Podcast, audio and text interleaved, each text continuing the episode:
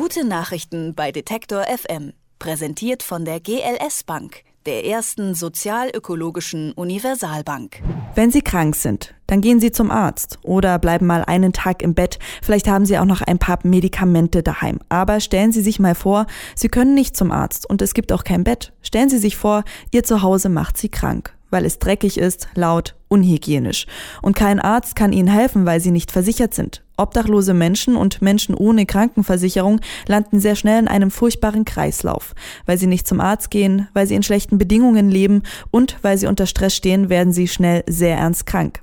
Jenny Della Torre kam als Ärztin aus Peru nach Berlin. Sie sah, wie viele Menschen das betrifft und sie wollte helfen. 1994 begann sie, sich um diese Menschen zu kümmern. Heute betreibt sie in Berlin ein ganzes Gesundheitszentrum für Obdachlose und Menschen ohne Krankenversicherung und eine eigene Stiftung dafür. Markus Engert hat sie getroffen. Hier ist die Kleiderkammer. Berlin Mitte in einer Seitenstraße unweit des Nordbahnhofs. Ein schönes Backsteinhaus steht hier. Drei Stockwerke, gemütlicher grüner Garten. Hier finden sich eine allgemeine Arztpraxis, Hautarzt und Augenarzt, Internist und Orthopäde, Zahnarzt, Sozialberatung, psychologische Hilfe, Rechtsberatung, sogar ein Friseur und ein Fotograf arbeiten hier. Es gibt eine Kleiderkammer und eine Versorgung mit Essen.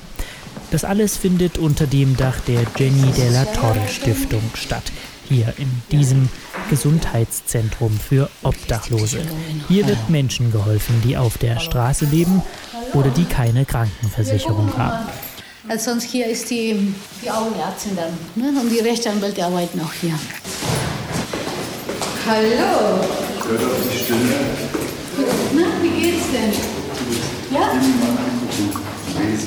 Okay, die Chirurgen ist oben. Äh, die Sachen gebe ich auch in der Kamera ab. Ne? Ja, gleich hier mit Kleiderkammer testen. Genau. Ist dir gut? Ja, gut, danke.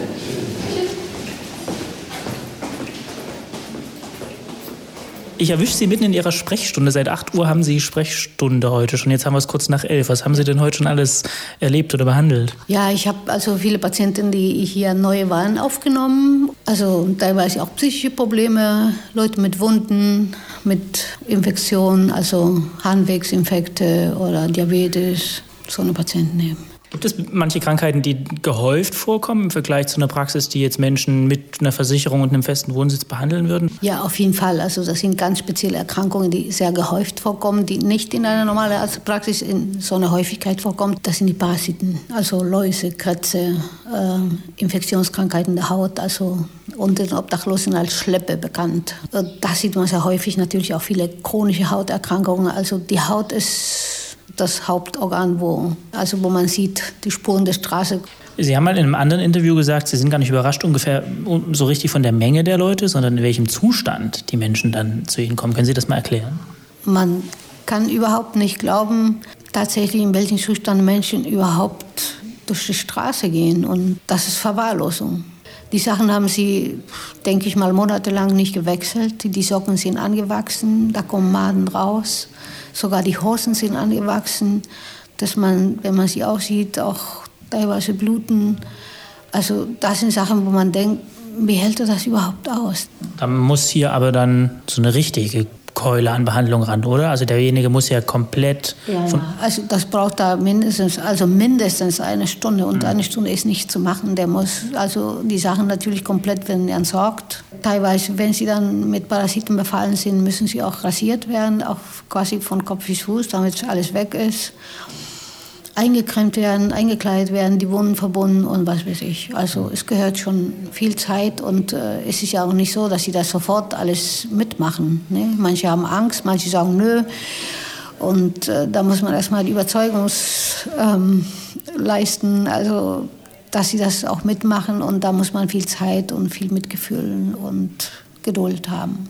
Es gibt auch einen Garten. Man kann auch eine Zeitung lesen bei Ihnen. Man kann auch mal eine Dusche nehmen. Also hier geht es schon auch mal darum, ich weiß nicht, für mich als Laie fühlt sich so an, wie auch mal eine Auszeit äh, verschaffen oder so. Auf jeden Fall. Sie sollen ja etwas zur Ruhe kommen. Sie sollen auch mal einen Tag ein Gefühl, ein Lebensgefühl bekommen, wie es sein könnte, wenn Sie es jeden Tag hätten bei sich zu Hause.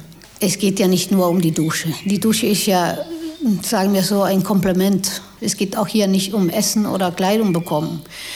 Obwohl man das könnte bei Ihnen. Auf jeden Fall. Aber das ist ja nicht unsere Hauptaufgabe.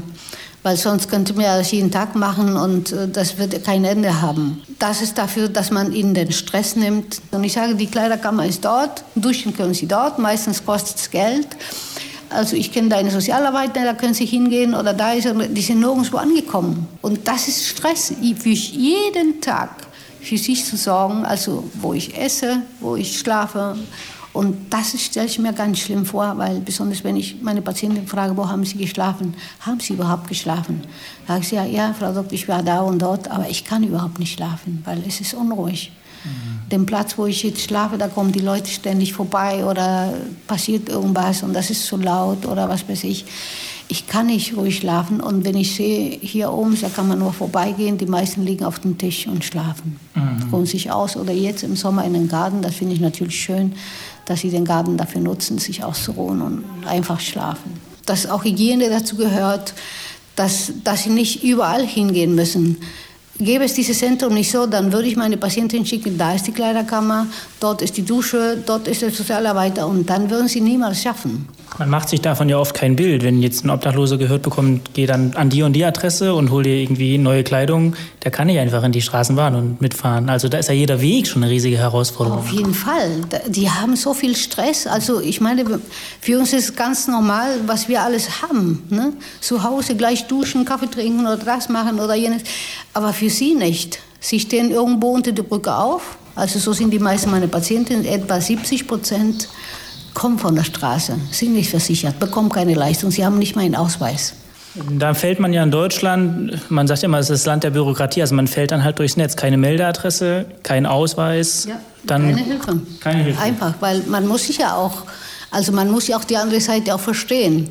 Sie können die anonyme Hilfe ja nicht geben. Sie müssen ja sagen, wo, wer bist du und warum äh, hast du keine Leistung? Sonst könnte ja theoretisch natürlich auch jeder kommen. Wie machen Sie es denn, wenn jemand ohne Meldeadresse, ohne Krankenkarte, ohne Versicherung, wie, wie verwalten, wie organisieren Sie hier? Sie müssen ja zum Beispiel auch eine Krankenakte anlegen. Wenn jetzt jemand sagt, möchte ich meinen Namen Ihnen nicht nennen, was machen Sie dann? Machen wir auch. Also hatte ich gerade heute einen Mann, äh, schon quasi Rentner ohne Rente, und der wollte auch seinen Namen nicht sagen. Also der wollte anonym. Also ich kann ihm. Aus? Äh, ja, wenn Sie wollen, sonst schreibe ich einfach anonym, aber ich schreibe ein paar Stichworte, wo ich weiß, worum ja. es geht. Sind alle, die hier mitarbeiten, ehrenamtlich hier? Äh, alle nicht. Neun arbeiten, also sind festangestellt und äh, 22 ehrenamtlich. Finanzieren Sie sich und diese neuen Festangestellten und den Strom und äh, den Garten und das alles? Durch Spenden. Ausschließlich? Ausschließlich. Wie viel brauchen Sie im Monat, damit es einigermaßen funktioniert? Ich kann Ihnen nur sagen, was wir im Jahr brauchen. Oder im Jahr? So etwa 300.000, 320.000, je nachdem. Da müssen Sie ordentlich oh, klopfen. Auf jeden Fall. Also mhm. das Geld muss jedes Jahr reinkommen, auf Deutsch gesagt. Was sind so die Erfolgsgeschichten, die Sie erleben? Wie sehen die so aus? Es sieht so aus, dass ein Mensch also erstmal vielleicht in ein Obdachlosenheim reinkommt, anschließend bekommt er eine Wohnung und äh, wenn er Glück hat, sogar eine Arbeit und wenn er noch mehr Glück hat und jung ist, dann kann er noch heiraten und Kinder haben. Also all, all das haben wir erlebt. Oft kommt das vor? Leider nicht so oft, wie ich es mir wünsche. Aber so, man könnte grob sagen, 15 bis 20 Prozent der Leute schaffen das. Oft hört man, wenn man sich draußen unterhält, ganz oft diese Meinung, ja, viele wollen ja gar nicht mehr ähm, eine Wohnung haben oder wollen auch gar keinen festen Wohnsitz mehr oder wollen auch gar keine Hilfe mehr. Wie sehen Sie dieses, viele wollen ja gar nicht? Ja, das sagen Sie viele auch hier. Also das glaube ich Ihnen nicht so, mhm. weil es steckt immer was anderes dahinter. Aber ich glaube eher, das geht um Ihre Würde, um nicht zu sagen, ich habe nicht geschafft. Mhm. Ich schaffe das sowieso nicht. Das ist meistens so Menschen, die aufgegeben haben, die keine Kraft mehr zu kämpfen haben und sagen, ich bin jetzt so, das ist jetzt mein Leben, ich akzeptiere das und äh, lass mich in Ruhe. Aber viele dieser Menschen haben mir doch helfen können. Und anschließend haben sie gesagt, ich kann mir nicht vorstellen, jemals wieder obdachlos zu werden. Und das sind diese Menschen, die nach außen was sagen, aber das meinen sie echt nicht so. Jetzt haben wir über Erfolgsgeschichten gesprochen. Es gibt sicherlich auch Misserfolge. Was machen Sie, wenn jemand hier ein Jahr oder zwei immer wieder bei Ihnen ist und Sie sehen einfach keine Besserung? Was machen Sie dann? Ja, man muss trotzdem mit denen reden ne, und sagen, also sehen lassen, was kommt. Das wird ja nicht besser mit den Jahren. Ich sage meinen Patienten, besonders die älteren Menschen, sagen sie, gucken Sie mal, jetzt können Sie immer noch entscheiden, was mit Ihnen wird. Später, wenn Sie das nicht mehr in den Griff kriegen, werden andere entscheiden über Sie. Und trotzdem gibt es Fälle, wo wir doch trotzdem so äh, nicht helfen können und manche sterben einfach auf der Straße. Irgendwie habe ich das Gefühl, Sie werden ja hier auch nie fertig, in Anführungsstrichen. Also man liest die Statistiken, man liest die Zahlen, man kann sich ja auch umgucken am Bahnhof und überall. Also ich weiß nicht, ob das belegt ist, aber weniger wird es nicht und gesünder sehen die Menschen ja oft auch nicht aus. Auch wenn man jetzt die schlechten, billigen Drogen ja immer noch dazu rechnet. Frustriert Sie das nicht mitunter auch, dass Sie nie fertig werden können hier? Ja, so sehe ich das nicht. Man Wie sehen Sie es?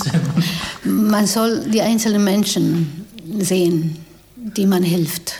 Und wir sehen, dass es weiterkommt. Also wenn Sie jetzt das ganze Land sehen und überall, dann wird man sowas von frustriert sein und dann würden wir gar nichts mehr tun.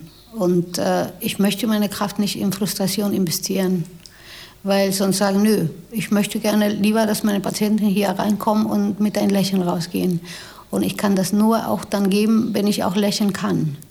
Und wenn ich ihn für, für das Leben motiviere, dieses schreckliche Leben auf der Straße zu ändern, das auch viel Kraft gebraucht. Also sie brauchen viel Kraft, da rauszukommen. Das ist nicht einfach. Wir stellen uns einfach vor, aber es ist nicht einfach. Und man macht ihnen auch nicht einfach. Man bekommt sie weg von der Straße, dann landen sie in ein Obdachlosenheim. Meistens auch ohne Betreuung.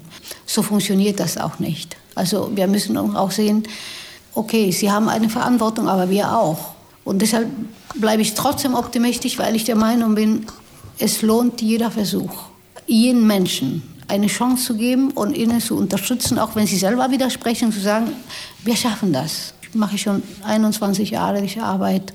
Ich bin nicht pessimistisch geworden. Manchmal bin ich natürlich auch mal wütend oder sage, oh mein Gott, also trotzdem, das dauert zehn Minuten. Später muss man trotzdem sagen, nee, die ganze Kraft muss dafür investiert werden. Was macht Sie wütend? Ist es Bürokratie? Ist es eine ignorante Gesellschaft? Oder wenn der Nächste hier steht, wo dann die Socken schon verwachsen sind? Also was ist es, was Sie wütend macht? Naja, es ist alles zusammen. das ist, manchmal äh, klappt das überall nicht. Ja? Können Sie uns mal ein Bild geben, wie viele kommen zu Ihnen? Wie viele sind Männer? Wie alt sind die im Schnitt? Wie viele äh, wird das mehr? Wird das weniger? Welche Krankheiten nehmen zu? Also Sie führen ja sicherlich ein, ein bisschen Statistik auf. Also es ist mehr geworden. Also wir hatten am Anfang also 250 Patienten, glaube ich, neue Patienten im Jahr. Jetzt haben wir mittlerweile über 909. Es nimmt zu. Auf jeden Fall. Selbst wenn das der Anzahl nicht zunehmen würde, da sind immer wieder neue, die kommen jeden Tag neue. Heute haben wir schon, was weiß ich, fünf oder sechs neue gehabt. Ne? Drei Stunden. Ne? Und ist nicht jeden Tag so, aber im Durchschnitt so fünf Leute am Tag sind neu. Und das macht mir Sorgen. Aber Sie behandeln nicht nur Wohnungslose, Obdachlose, sondern auch Menschen, die schlicht nicht versichert sind. Genau. Ähm, das können ja auch Altersarmut sein. Wir haben im Moment eine große Flüchtlingsdebatte. Was sind da so die Indikatoren, die Sie hier so Also was ich nach 20 Jahren sagen kann, dass der Anzahl der Menschen ohne Krankenversicherung die nicht obdachlos sind, zugenommen hat, mhm. ne, die nicht versichert sind. Natürlich auch äh, Menschen aus Osteuropa, also andere Länder, die auch, äh, das ist auch zunehmend. Flüchtlinge eher weniger. Wenn man es ein bisschen überspitzt sagen will, da mussten Sie erst aus Peru kommen und seit 94 sich darum kümmern, dass es hier so ein, so ein Zentrum gibt. Erheben Sie Vorwürfe an, an den Staat oder an das Land? Nein. Nein. Nein. Mein, also Sie meinen nicht, dass was Sie hier leisten, ist eigentlich eine Aufgabe, die, äh, die eine Gesamtgesellschaft von sich aus leisten müsste? Auf jeden Fall. Ich meine, das kann jeder von uns, äh, wenn man die Möglichkeit hat. Ich hatte diese Möglichkeit und ich habe ähm, mich dafür entschieden, also bewusst entschieden, das weiterzumachen, weil ich gesehen habe, da gibt es wenig davon. Die Aufgabe hier im Zentrum ist eher diese Menschen, die auf der Straße sind, der Staat an sie ja nicht rankommt, weil sie sind ja nirgendwo gemeldet. Und äh, das versuchen wir, diese Lücke zu schließen zwischen diesen Menschen, die auf der Straße sind, und diesen Menschen wieder so zu helfen, dass der Staat wieder die Verantwortung übernimmt. Mhm. Wenn sie dann nicht mehr anonym sind, das ist jetzt ein Mensch, der hat den Ausweis, der hat eine Adresse. Und das ist die, also die Arbeit dieser Stiftung, dieses Gesundheitszentrums. Das sagt Jenny Della Torre, die sich seit 1994 als Ärztin um Obdachlose und Menschen ohne Krankenversicherung kümmert, mittlerweile sogar mit einer eigenen Stiftung und einem ganzen Gesundheitszentrum. Markus Engert hat sie uns vorgestellt. Gute Nachrichten bei Detektor FM. Präsentiert von der GLS Bank, der ersten sozialökologischen Universalbank.